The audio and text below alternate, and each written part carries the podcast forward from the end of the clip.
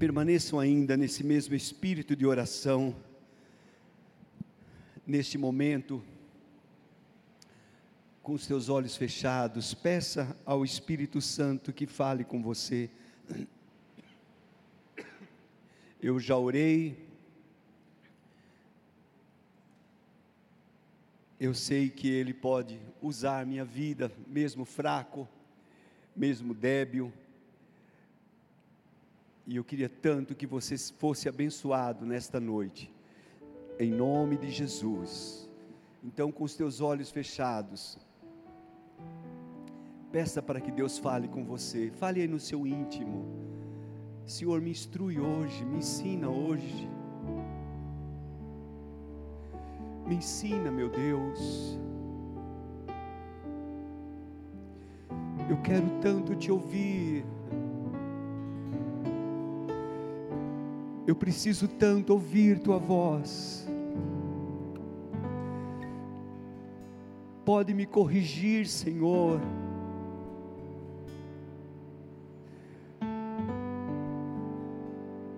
Vem com o teu modo gentil e ministra aos nossos corações. Senhor, usa-me como tu queres. Mas fala conosco, por favor, em nome de Jesus. Aleluia, Ele é tão bom para nós. Vamos abrir nossas Bíblias em Jeremias, capítulo 9.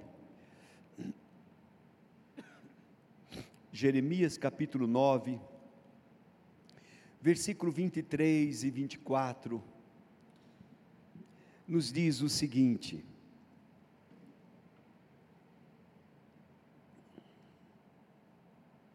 Assim diz o Senhor: Não se glorie o sábio na sua sabedoria, nem o forte na sua força, nem o rico nas suas riquezas, mas o que se gloriar, glorie-se nisso.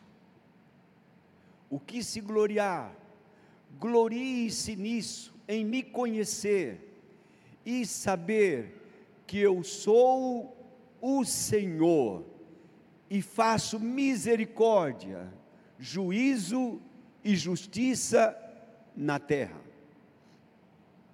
Eu sou o Senhor que faço misericórdia, graças a Deus que antes do juízo, da justiça, vem a misericórdia, porque destas coisas me agrado, diz o Senhor. Queridos, Jeremias é conhecido por nós como o profeta chorão. Inclusive tem até o livro de Lamentações de Jeremias. Então imagine. Mas qual a razão que Jeremias chorava? Por que Jeremias lamentava? O que tinha ele a mais que o povo não tinha? Em primeiro lugar, Jeremias soube ou sabia de algumas coisas que o povo não sabia. O povo não sabia. Jeremias tinha algumas revelações que o povo não tinha. O povo de Deus, eu estou falando o povo de Deus. Jeremias conheceu a Deus, foi chamado por Deus, tinha um entendimento, uma compreensão das coisas de Deus que o povo não tinha. Claro, por isso ele chorava. Jeremias também conhecia o povo de Deus. Sabia dos seus pecados, das suas vidas que eram contrárias à lei de Deus. E Jeremias conhecia o Deus de amor, de misericórdia, mas também conhecia o Deus da verdade, o Deus da justiça, o Deus do juízo, do direito. Então, Tudo isso culminava que Jeremias tinha um peso para transmitir ao povo as demandas de Deus. E por outro lado, tinha um peso para transmitir a Deus a fraqueza do povo. A função sacerdotal e a função profética. Jeremias expressa a sua tristeza na maior parte do seu grande livro, dos seus dois livros. Mas por vezes é o próprio Deus quem fala. É o próprio Deus que diz, como esse texto que nós acabamos de ler: Assim diz o Senhor. Assim diz o Senhor.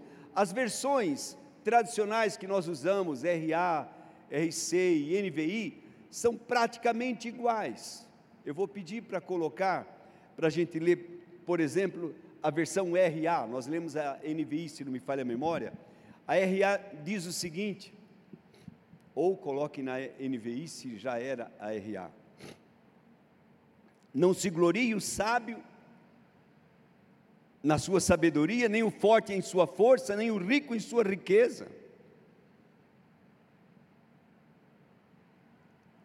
Versículo 24. Mas quem se gloriar, glorie-se nisso, em compreender-me.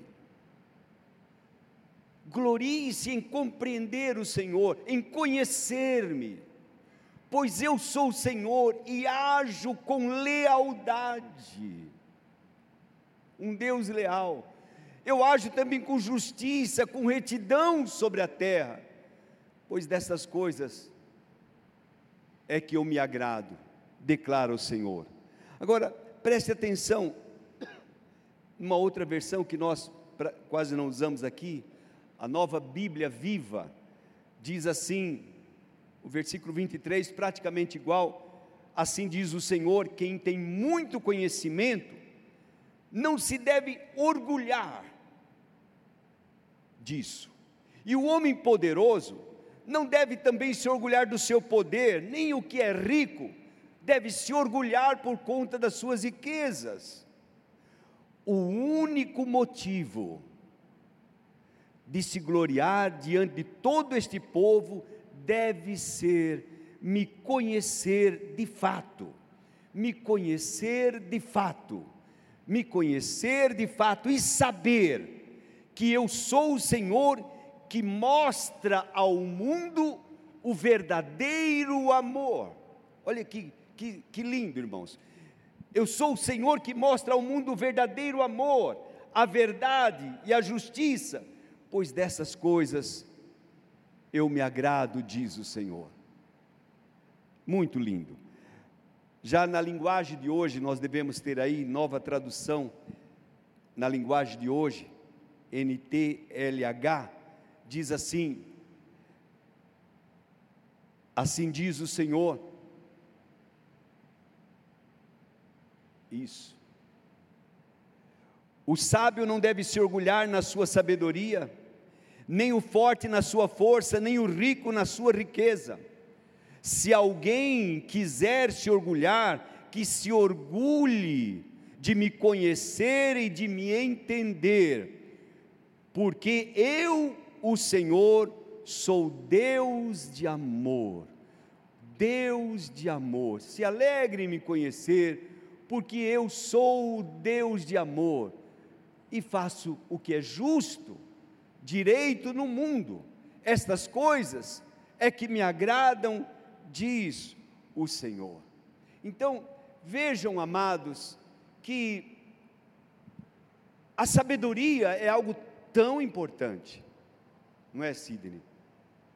Nós que lemos os provérbios todos os dias, sabemos a importância que a palavra de Deus dá à sabedoria. Como é importante você ter sabedoria, mas embora ela seja tão importante, não deve ser motivo de glória, diz o Senhor. Na verdade, eu creio assim, que o sábio, o verdadeiro sábio, não se gloria na sua sabedoria, porque ele sabe que o olhasse é tolice. Se alguém diz, olha, porque eu sou sábio, é porque ele não está sendo sábio, deixou a sabedoria de lado. Mas Deus diz: se você acha que é sábio, não seja este o motivo de sua glória. Se você se acha forte, muito importante ter força, irmãos. Muito importante ter vigor, muito importante ter poder, muito importante nós realmente exercermos poder sobre nós mesmos. Temos domínio, é muito importante sobre nós. Ser forte é importante, mas a palavra de Deus diz: não seja este o motivo da sua glória, não se glorie porque você é forte, não se glorie porque você é, é tão firme, tão confiante em você mesmo, deixe isso de lado. Se você quer se gloriar, glorie-se em me conhecer, diz o Senhor. Ah, mas graças a Deus, além de eu ser sábio, de eu ser forte, eu sou um cara muito rico. A Bíblia não é contra a riqueza. Você pode ser rico, você pode ter muito dinheiro, ter muitos bens, ter muitos valores. Você pode ser muito bom e fazer muita coisa boa por conta do seu dinheiro, mas não seja esse motivo da sua glória. Mais uma vez a palavra de Deus nos diz isso. Não seja este o motivo da sua do seu orgulho. Você pode ser uma pessoa que conquiste, faça grandes realizações, que você olhe para trás e diga: Meu Deus, o ano passado, ou há dez anos atrás, quem era eu e agora o que eu sou, o que eu tenho, o que eu conquistei.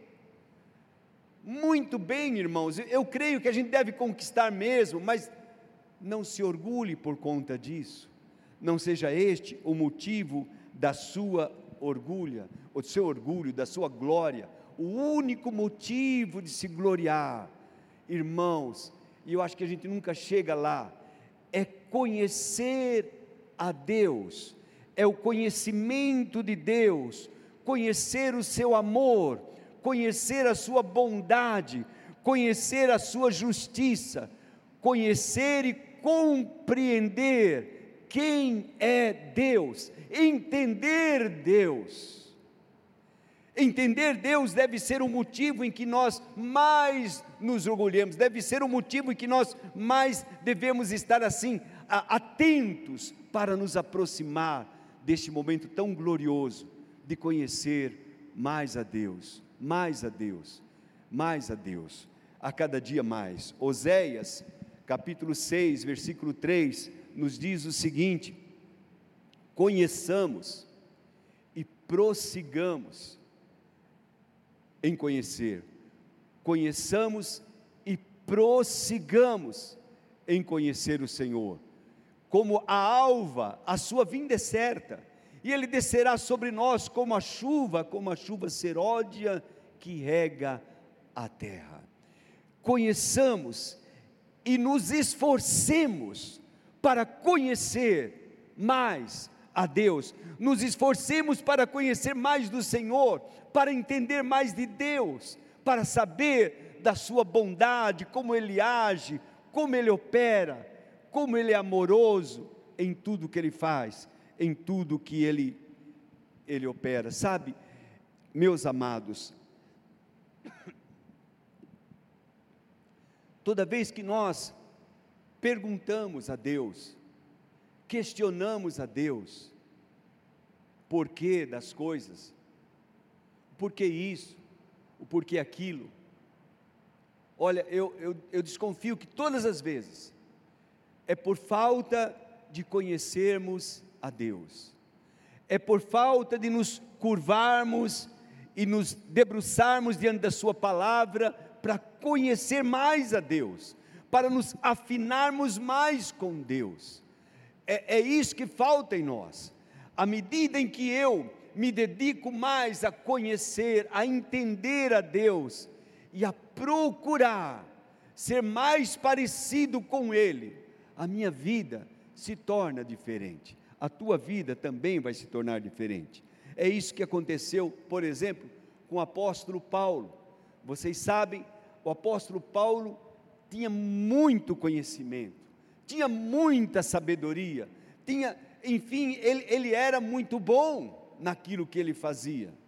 No entanto, quando ele teve um encontro com Jesus, ele diz em Filipenses capítulo 3, versículo 8: Mais do que isso, eu considero tudo como perda, comparado com a suprema grandeza do conhecimento de Cristo Jesus. Filipenses 3, 8, na NVI está escrito isso. Considero tudo como perda,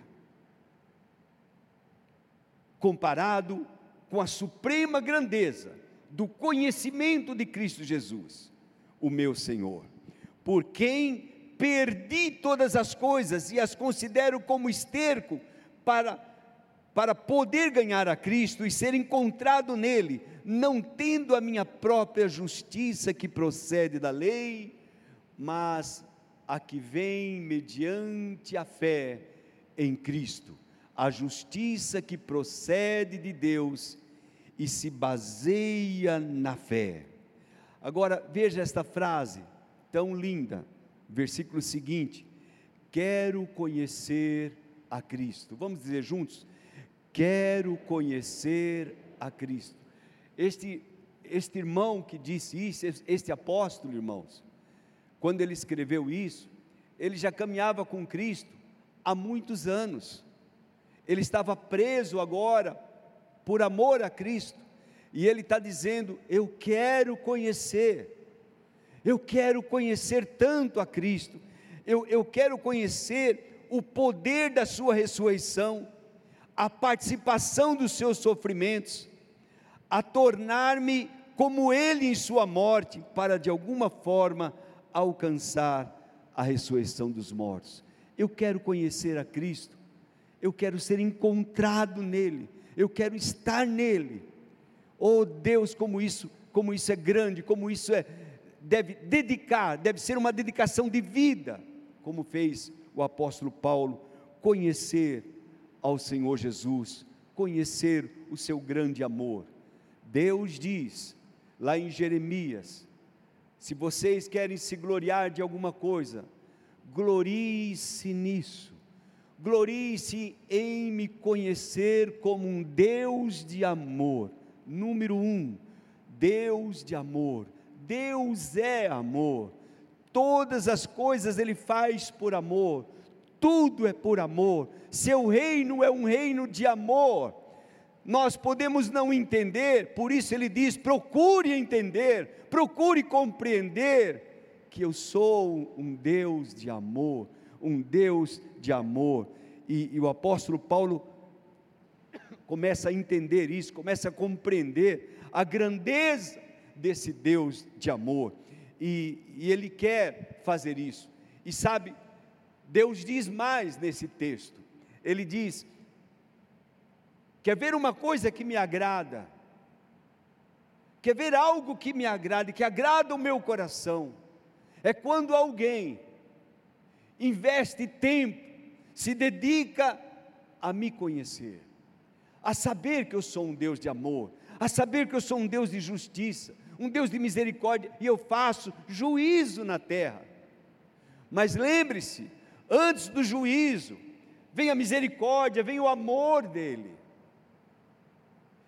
Nós às vezes não entendemos, nós vemos uma situação, vemos alguém sofrendo, e infelizmente às vezes julgamos a Deus, apontamos o dedo, Deus, por quê?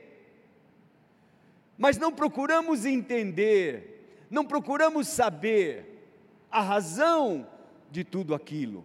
Nos esquecemos que Ele é amor. Se entendermos, nós vamos saber que há alguma razão por trás daquilo, algum motivo, irmãos. Claro, nós devemos orar sem julgar, nós devemos estar orando, intercedendo sem, sem julgar ninguém, mas devemos sempre saber que Deus é um Deus de amor, o nosso Deus é um Deus de amor. Procure me compreender nisso, Procure saber que eu sou amor. Vivam debaixo da, das minhas asas de amor. Estejam debaixo de mim. Sejam amados por mim. Sabe, Deus quer isso. Deus não queria machucar o povo. Deus não queria ferir o povo. Jeremias sabia que aquele povo seria levado cativo. Se eles não se convertessem, se eles não mudassem. Mas que Deus queria muito mais que eles mudassem do que que eles fossem levados para o cativeiro. Ele deseja isso. Meu irmão, o amor que Deus tem, que Deus tinha por Israel, lá no Velho Testamento, não é menor do que o amor que Ele tem por nós. Na verdade, o amor por nós parece ser até maior. Porque Romanos diz que Deus prova, Romanos 5,8, Deus prova o seu amor para conosco, quando Cristo morreu, por, quando nós éramos ainda pecadores. Deus prova, Deus prova este amor que Ele tem para nós. Então lembre-se: Deus é amor. Conheça, vamos investir tempo em conhecer esse Deus de amor, se dedicar a este amor. Esse cântico tão lindo que nós cantamos, na verdade, tantos cânticos maravilhosos, nesta noite. Que segurança sou de Jesus. Ai, como é lindo. Eu amo demais. E esse confiando no Senhor e em seu eterno amor, não seremos abalados. Nós não somos abalados quando confiamos em Deus e em seu amor. Confie em Deus, confie em seu amor. Mas, pastor, é que eu estou passando por uma luta, o Covid me pegou e não sei o que, não sei o que. Mas deixe as circunstâncias de lado e confie em Deus, confie no seu amor. Tudo passa, Ele permanece, Ele é eterno. Confie no seu amor, confie, conheça mais invista mais tempo, dedique-se mais tempo a conhecer o amor de Deus, o Deus que nós servimos. Deus diz: quer ver uma coisa que me agrada, é um povo que se dedica a conhecer-me, é um povo que se dedica a conhecer mais do meu amor. Isso me agrada. Deus nos ama, Deus nos conhece, Deus sabe das minhas lutas, das minhas dores, Deus sabe das tuas. Na verdade, a palavra de Deus diz que os fios dos nossos cabelos estão contados, Ele sabe tudo de você, sabe tudo de nós. Resta para nós dar uma resposta a esse grande amor de Deus, dedicar-nos a, nos, a conhecê-lo e sabe, parece que Deus, além de tudo, irmãos, o fato de conhecer a Deus já é uma grande recompensa. Ele também quer recompensar mais. Ele quer recompensar e ele se agrada daqueles que buscam conhecê-lo. E sabe, agradar a Deus é algo maravilhoso, é algo procurado por muitas pessoas. Efésios 5, 8 a 10 nos diz assim: Porque outrora vocês eram trevas, mas agora são luz no Senhor. Vivam como filhos da luz, pois o fruto da luz consiste em toda bondade e justiça e verdade. E aprendam, e aprendam a discernir o que é agradável ao Senhor. Veja que coisa linda, na NVI vai falar justamente isso. Aprendam, se dediquem a aprender a discernir aquilo que é agradável a Deus. E o que é agradável a Deus, irmãos, é investir tempo em conhecer mais a Deus, não a si mesmo, não aos outros, não saber da família dos outros, da, da vida dos outros. Procure dedicar tempo em conhecer mais ao seu Deus. Olha uma outra coisa que agrada ao Senhor. Colossenses 3:20, filhos, obedeçam a seus pais em tudo, pois isto agrada ao Senhor. A obediência, o andar em amor, em unidade, meu Deus, agrada a Deus, agrada o coração de Deus. E nós temos o exemplo maravilhoso do rei Davi, lá em, em 1 Reis 10, 9, ele diz assim: a palavra de Deus diz: Bendito seja o Senhor, o teu Deus, que se agradou de ti e te colocou no trono de Israel, por causa do amor eterno do Senhor para com Israel, ele te fez reis, rei para manter a justiça e a retidão. Olha que coisa linda. Por que é que Deus colocou Davi no trono de Israel? Porque se agradou dele. Ou melhor, porque Davi agradou a Deus. Davi agradou a Deus. Então, irmãos, quão importante é isso? Um outro texto ainda diz o seguinte, lá em Números 14, 8. Naquela ocasião, os espias tinham entrado na terra para examinar se a terra era aquilo que Deus tinha falado mesmo. E quando eles voltam, todos nós conhecemos a história, dez daqueles espias deram um relatório negativo, falaram a verdade, a terra é boa, mana leite e mel, mas nós não podemos entrar, porque é uma terra de gigantes, nós não temos condições, não dá para nós entrarmos lá. Mas Josué e Caleb tinham um espírito diferente. E eles disseram o seguinte, Números 14, 8: Se o Senhor se agradar de nós, Ele nos fará entrar nesta terra, onde manam leite e mel, e a dará a nós. Aleluia! Então, qual era o segredo desses dois homens? Qual era a chave seria agradar a Deus. Vamos procurar agradar a Deus, porque se Ele se agradar de nós, nós teremos tudo dele. Ele nos fará entrar nesta terra, Ele nos dará aquilo que nós precisamos, Ele é bom para nós. Então, lembre-se disso, agradar a Deus. Quando eu procuro investir tempo em conhecer a Deus, eu estou agradando, e se eu agrado a Deus, eu tenho recompensas, Ele vai me fazer entrar na terra que eu preciso entrar. Amém, amados? Provérbios 16, 7. Eu prometo que termino por aqui.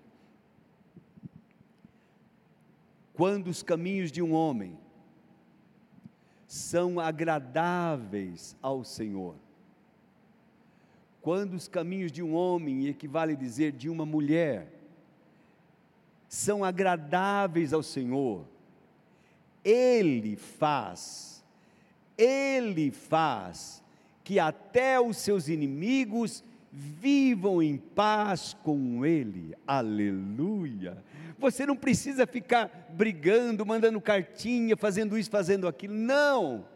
Dedique-se em agradar a Deus, dedique-se em agradar ao Senhor, em conhecê-lo, em procurar entender, e quando nós fazemos isso, Deus faz a sua parte, Deus faz com que até os nossos inimigos vivam em paz com a gente. Louvado seja Deus. Não toque nele, né? Não toque nele. Não toque nela.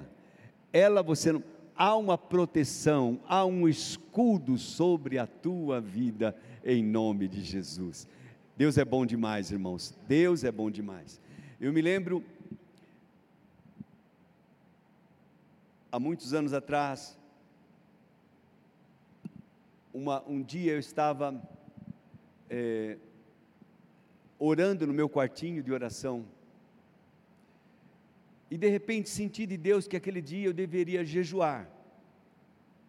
E a comida já estava cheirando lá, mas eu, o meu quartinho de oração era mais alto.